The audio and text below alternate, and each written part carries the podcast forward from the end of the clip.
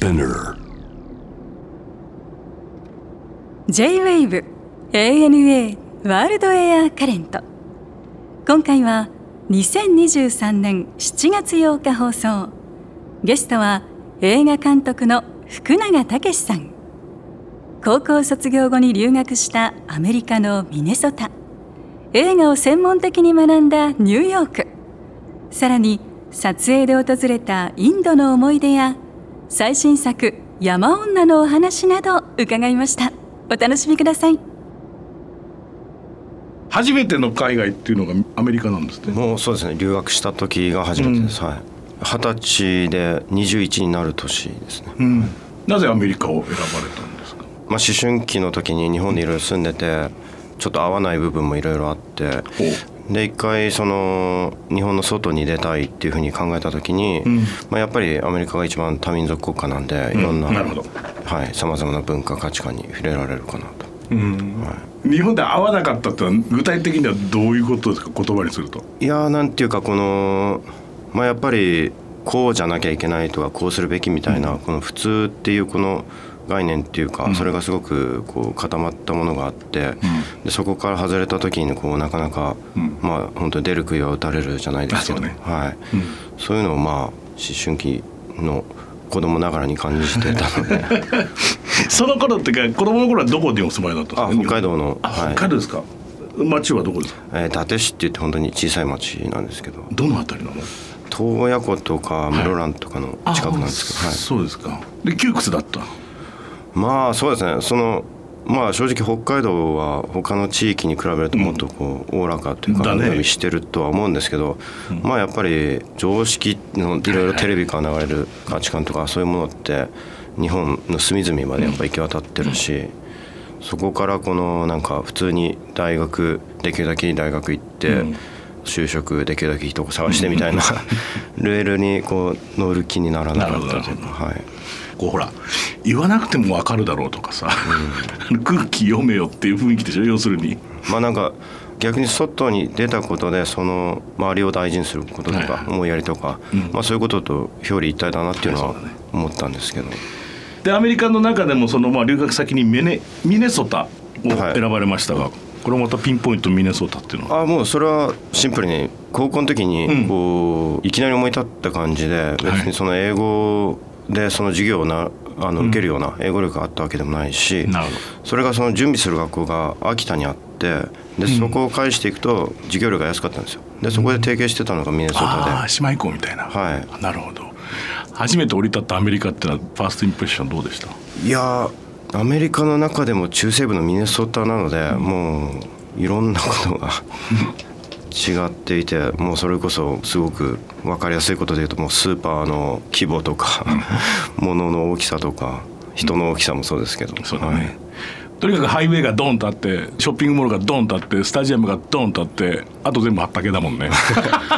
言ってみる畑っていうかまあまあっていうか、はい、土地の使い方がもうはい、そうだね。桁が違うもんね。はい、楽しかったんですかその留学生活はあー最初はミネソタのいる間はまあもちろん楽しいこともありましたけど、はい。大変なことの方がやっぱ多かったですね、うん。やっぱり外国人として暮らすってこと？そうですね、まあ、言葉の壁もそうだし、まあやっぱり差別偏見にぶち当たる時もあったしうん。まあなんかいろんなことをこう同時に鳴らしていったので、でも学校生活というのは普通に楽しめた。まあもちろんニューヨークとかに比べると、はい。ミネソタのいるタイプの人たちってある程度固まりはするんですけど、それでも難民とかに割と寛容だったりとか、うん。っていうのがあってですごくなんかいい出会いもありましたし、そうですか。まあ、そこにいる間に映画を作ろうって決めたので。その映画に関わるというかなんかこうちっちゃい時とか若い頃にあったんですか？まあなんか本当中高特にまあ高ぐらいですごく映画を見るようになって、ずっとその好きではいていろんな影響を受けて見ていたんですけどまさかこう自分がやろうとは本当にミネソタに行くまで思ってなかったんですよね。どういう発露きっかけなんですか？なんていうか、まあ、まずそのアメリカにその違う文化とか価値観に触れたいっていうので行ってでそこで本当にやりたいことを探そうっていうふうに思ってたんですけど、まあ、興味があるので写真だったりアートのクラスいろいろ撮ってた時にやっぱりこの向こうの学生本当にもう本当に好きなことを好きなように表現していて、でその周りもそれをこうちゃんと受け止めるというか、そういう姿勢があってなんかそれを見ていてすごくこう刺激を受けて、まあ、自分も、まあ、どうなるかわからないけど一回本当にやりたい好きな映画を勉強してみようって思いました。そしてニューヨークにこれはもう完全にじゃあもう映画を学ぶと。そうです。どういう学校行くのあこれはブルックリンカレッジっていうところなんですけど、やっぱり映画勉強するなら LA かニューヨークっていうのありますけど、まあ、好きなタイプの映画はやっぱニューヨークで作られてるようなアートハウス系というか、そういう系だったので。ニューヨークっていうのは福永さんってどんな街ですか？エネルギーにあふれていてもうあれはもう一つの国みたいななんかニューヨークイズニューヨークだもんね、はい。あれはアメリカじゃないよね。アメリカっていうよりは そうだよね、はい。なんだろうなんでだろうね。ですね。まあ正直れ、まあ、アメリカ自体そうですけど歴史でいうとそんなに長くないそうし、もう本当に人だと思いますね、人が結局、まあ、アメリカ人もそうだけど世界中から集まって、うん。それがあんなに狭いところにこうぎゅうぎゅう詰めでいるので、やっぱそこからお互いから受けるエネルギーとか、インスピレーションとかっていうのがもう常にこう目まぐるしく動いてるっていう感じですかね。休憩時間がなんかないもんね。そうですね。まあだから疲れもしますよね。疲れもするね、うん、だから戦いに行ってるやつはいいけどこう休暇バカンスに行くっていう話ではないし遊びに行くったって遊ぶというよりは何か。を吸収しに行くやつがいっぱい集まってるんだろうしね。そうですね。もうなんかやっぱり移ってくる人は大抵はその何か目的を持ってきてる人が多いので、ん逆にこう自分が迷ってるとこう辛くなってしまうというかそうだな周りがもう一生懸命何かに進んでるんで、うん、押しつぶされちゃうっていうそうですね。だろうね。ニューヨークはどんな暮らしだったんですか、まあ、ほとんど映画のことやってたでしょうけれど。まあ学生時代は本当に映画の課題をやりながらバイトしてみたいなことをしてで卒業してからはまあ最初制作会社に少しついたんですけど、その後はフリーの編集の映像の仕事をしながら自分の映画をずっとやってたって感じです住んでいたところはどこだったんですかニューヨークは？まあブルックリンのはい中をこう違うところちょっと点々としましたけど、基本的にはプロスペクトパークってはいいうなんか大きい公園の近くだったんですけど、うん。まあ、やっぱり公園がすごく好きだったんですよね。あのプロスペクトパークが本当に広くて、そのさっき言ったあのやっぱニューヨークってずっと日々一生懸命やってるとこ疲れるとこもあるので、はい。それがあの広くてあの緑も深いので、うん。パッて行くとこう一瞬離れたような錯覚に陥るぐらい静かであの緑が多いとこなのでそこによく行ってましたね。ん。舞台とかやっぱり映画なんかも見られました？ブロードウェイをはじめ、はい、そうです。ねまあ僕あんまりミュージカルとかはそんなに惹かれないんですけど、正直。まあ映画もちろんもそうだし展示もそうだし音楽のパフォーマンスもそうだし、それこそプロスペクトパークでも夏中にこうイベントがあって、野外の音楽とかそういうのもよく見てましたね。2001年はい。宇宙の旅っていうのがあはい。ここにちょっと書いてあるんですがこれは思い出の映画なんですか？そうですね。映画にこうすごくハマってたくさん見た時に一番衝撃を受けた映画の一つで高校の時に。でその時なんてもう明るい今でブラウン管のテレビで見てるんですけど、それでもなんかすごいものを見たっていうのがあって、でそれでアメリカ行ってからこの映画館で見たりとか、でまたすごく衝撃というかまあその凄さに感激してでその中でもそのニューヨークでこのライブのフルオーケストラでで同人上映っていうのがあったんですよ。あシネマコンサートみたいな、はい。最近よく多いですもんね、はい。そのプロジェクトね。それもまたすごかったです。あああのテーマ音楽、まあ、そのリハルト・シュラウスの「ザラス・ドゥーストラ」でしょ。印象的に使われて全くさ僕なんかほらクラシックの音楽をで小学校の時とかに好きで聴いてた曲なのよね。ところがまあみんなやっぱり映画のイメージの方がつろ強くなるなってるもんね。だからリリハルト・シュラウスはだってあんなこと考えもしてないわけじゃない、これが1968だと思うんですけど、やっぱりそのです。すごいことがたくさんあるんだけどそのうちの一個ってやっぱおっしゃったようにそのあの宇宙の映像にあの音楽を載せたっていうその発想だと思うんですよね。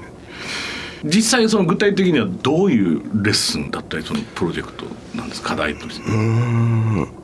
まあ僕の大学はこう総合的にいろんなこのクラスがあって、でその興味ある科目をその自分で選んでどんどん突き詰めていくっていう感じなんですけど、まあ、撮影のクラスも取ったし脚本も監督も取ったんですけど、何よりやっぱりその同級生もまあアメリカ人が多いのはそうですけどいろんな国からやっぱり来てるので、そういうなんか、まあ、フランス人はやっぱりそのテイストが結構違ったりとか、そういうのをこうぶつけ合いながらというか、やるのがやっぱり一番楽しかったですね。はい。クラスっていうのはもうそういうディスカッションみたいなっていうの多いんですか？もうはいありましたね。よく日本のアートって割とこう先生と生徒の1対1がいろいろな方向に、まあ、先生を中心としてあるって、はい、その昔あのアメリカだったり、まあ、ヨーロッパだったりっていうのはその生徒同士がこうぶつけ合うってよく言うと思うんですけど、そんな感覚はお持ちですか？そうですね。それはその先ほどお話したあのミネソタの時に写真のクラスなりを撮ってる時に、うん、本当にこのなんていうかそれぞれが自由に表現もそうだし発言をするんですよね。うん、でそのこれが正しいというのをこう決めてそれに倣ってみんなやろうとするのではなくて、それを持たずにそのいろんなこう挑戦トライをするっていうか、そういう感覚があって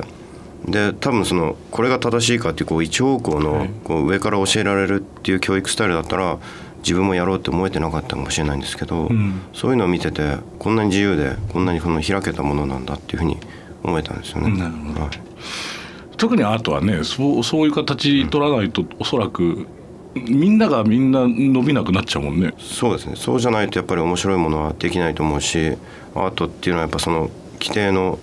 既存のそういういろんな考え方とかそういうことの価値観に疑問を投げかけるっていうのも一つだと思うので、それがあの、まあ、ある意味まっとうなというか、あの姿勢だと思うんですけどどうしても日本にいる間は才能のある人だけがやるものみたいなイメージが僕の中にあってだからなんか自分が手出していいっていうふうに思えなかったんですよ、ね、なるほどなるほど。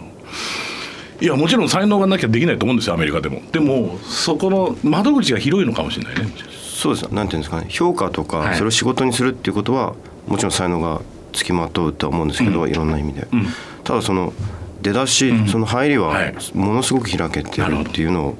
向こうに行ってから感じました、アートとか学校とかそういう概念だけじゃなくても全てにおいてやっぱりアメリカは開いてはいるよね。なんていうかやっぱりそのグループで な映画アートだけじゃなくて、うん、この人はどう考えてもこの少数派な意見でみんなと全然違っていても、うん、それをすぐこの出る杭を打たれるみたいな感じでのけ者にしないというか、うん、まず一回ちゃんと受け止めるっていう姿勢がやっぱりある気がしますね。アメリカ以外の旅、まあ、いろいろされてると思うんですが。はい、僕の場合どうしてもその映画祭きっかけでいろんなところに行ったっていうのが多いんですけど、はいはいトルコのイスタンブールも本当に思い出深いですし、うん、それ以外にそのインドのチェンナイその南の方の町に、それはその学生時代に、えー、向こうの学生とこうドキュメンタリーを作るっていうのが、まあ、特別授業というかそれがあって、で行ったとこなんですけど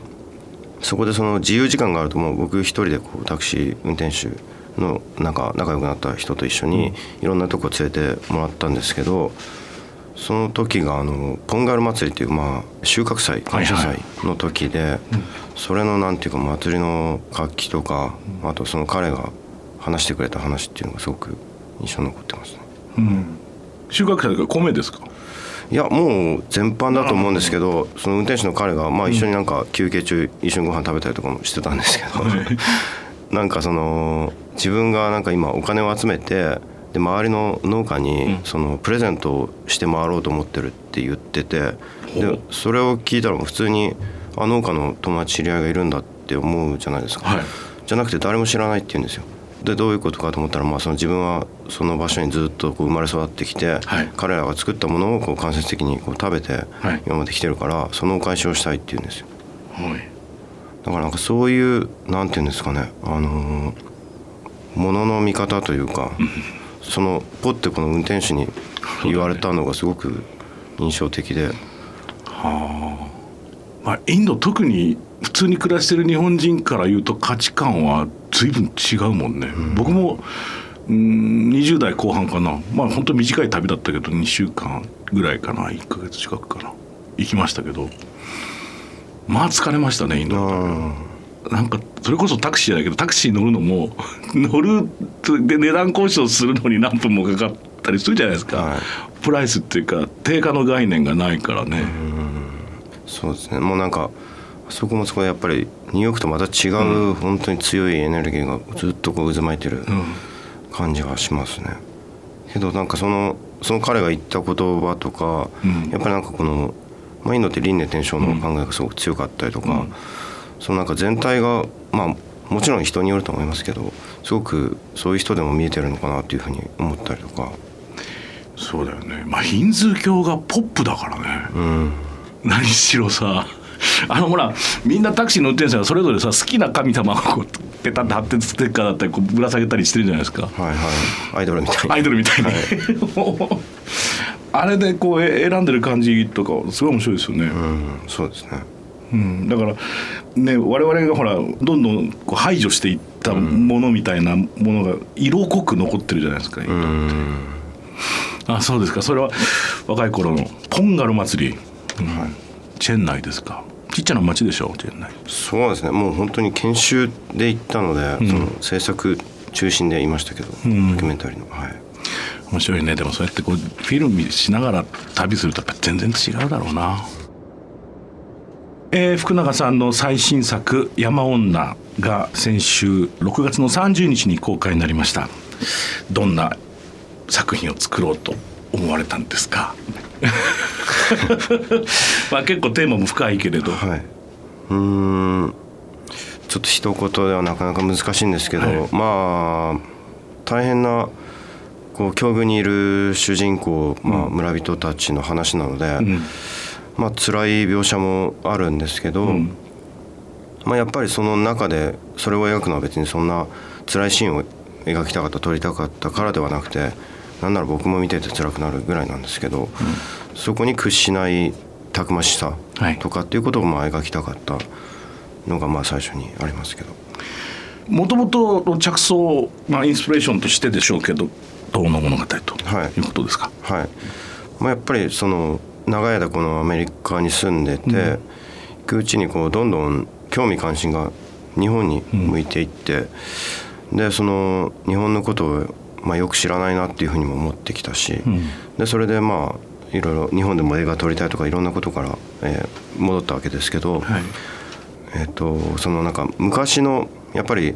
まあ、歴史の全体の歴史もそうなんですけど、ん。声にならない声その社会の端っこにいる人たちの声っていうのはなかなかやっぱり昔の記録って残ってないじゃないですか、はい。それがその昔話だったりとか、民話とかっていうのにからわずかにこう感じ取れるっていうのがあって、でその中でもこの「遠野物語」のこの世界観とか、あこんなことを信じて生きていた世界ってまた全然違う風に見えてたんじゃないかとか、そこにこの日本とか日本人というもののなんかコアな部分というかそれに触れられる気がして、うん。それをこの、まあ、映画を作ることで探求したいなっていうのも、はいありました。いやとにかくとても良かったですってあの言葉にするの難しいけど何しろまず綺麗な映画ですよね。あありがとうございます。そのテーマはすごく深いんだろうけれども美しさでなんか酔ってしまいましたね僕。それはやっぱりあの撮影監督がアメリカ人なんですけど、まあ、一緒にやるのは今回初めてなんですけどその彼がやっぱりそういうことを知らないからこそすごくフラットに切り取ってくれたなっていうふうに思いますね。技術だけじゃなくてやっぱその視点が、はい。うん、ああいう絵作りになってったのかなって。それはリクエストだったんですか？うんリクエストっていうかあのある意味そのキャスティングというか、その彼にお願いする時点でそういうことは期待はしてました。そうだね。はいいやなんかこう日本人のアイデンティティみたいなのを共有するとああはなんないなっていう気はしますよね。そうですね。おっしゃる通りだと思います。やっぱり良くも悪くもいろんな、まあ、遠慮だったりもそうだし、なんかそうですね。全然違う絵になってたでしょうね。だろうね。はい。それとあとやっぱりその緑が山自体をすごく美しく撮ってくださってるのでなんか日本人のさ一番根っこじゃないですかお山っていうのが。で仏教でも神教でもなく結局村の集落の奥にあるはい。背中にのしかかってくるような山でしょ？なんかその遠野まず映画を作ろうっていう前に、読んだ後にすごくあの興味があってその実際に遠野に行った時に、例えばもう道端にこうひっそりある祠とか、なんかあの石碑とかっていうのがもうそこら中にあって、その一応その神道の建物のはい。形式は取ってるんですけど、これはもうなんかやっぱり京都とかで見るこの由緒正しいというか、そういうタイプのものとはなんか全然違うそね。その宗教というそかね。あの信仰がうん。根付いていて、ポンって本当に林があってひっそりあったりとかっていうことなのでなんか自然とすごく近いんですよね。だね。だからこれはなんか今神道っていう形にこう収められてるけどん。もともとはもう多分全然違った多様なものがあって、うん。それが人の支え生き方生きる力を与えていて、で生活をいろいろ支えてたんだろうなっていうふうなのを感じられる場所でしたね。あの役者さんたちももう見事な演技だったと思うんですけど作り込んでいってからボンと撮るんですか？それともだんだんだんだん割とアドリブ的なことも多いんですか？アドリブというか、まあ、その話し合ってる中で動きだったりとかいろんなことはその場で作るってことはやってましたけど、まずその絶対的に方言というものがものすごくその強いものがあるのでそれを方言指導の先生に全部のセリフを録音してもらって、うんそれを皆さんに共有して、まあ、宿題というかそれをみっちり覚えてもらうっていうところから始まってましたね。はい。山田杏奈さんはい。は監督のご指名なんですか？はい、まあ、プロデューサーともいろいろ話し合った結果山田さんが主役あの役をやるのに、まあ、彼女しかいないというふうに最終的には、はい、決めてお願いしました。なんてたってあの目力がすごいね。そうですね。あれがやっぱりその見てる側のこう希望になるというか、かわいそうな話になってはいけないというかしたくなかったので、そういうこう生命力を感じる人にお願いしたいというのはまずありました。なんか日本のその撮り方とアメリカの撮り方の割と典型的な違いみたいなのってあるんですって？まあいろいろとでなんなら僕は日本の撮り方でまだ知らないところもたくさんあると思うんですけど そうでしょうね。大きく一つその例えばその撮影監督システムっていうのがあって、はい。アメリカだとカメラマン撮影監督がライティング照明も全部こう指示するんですけど、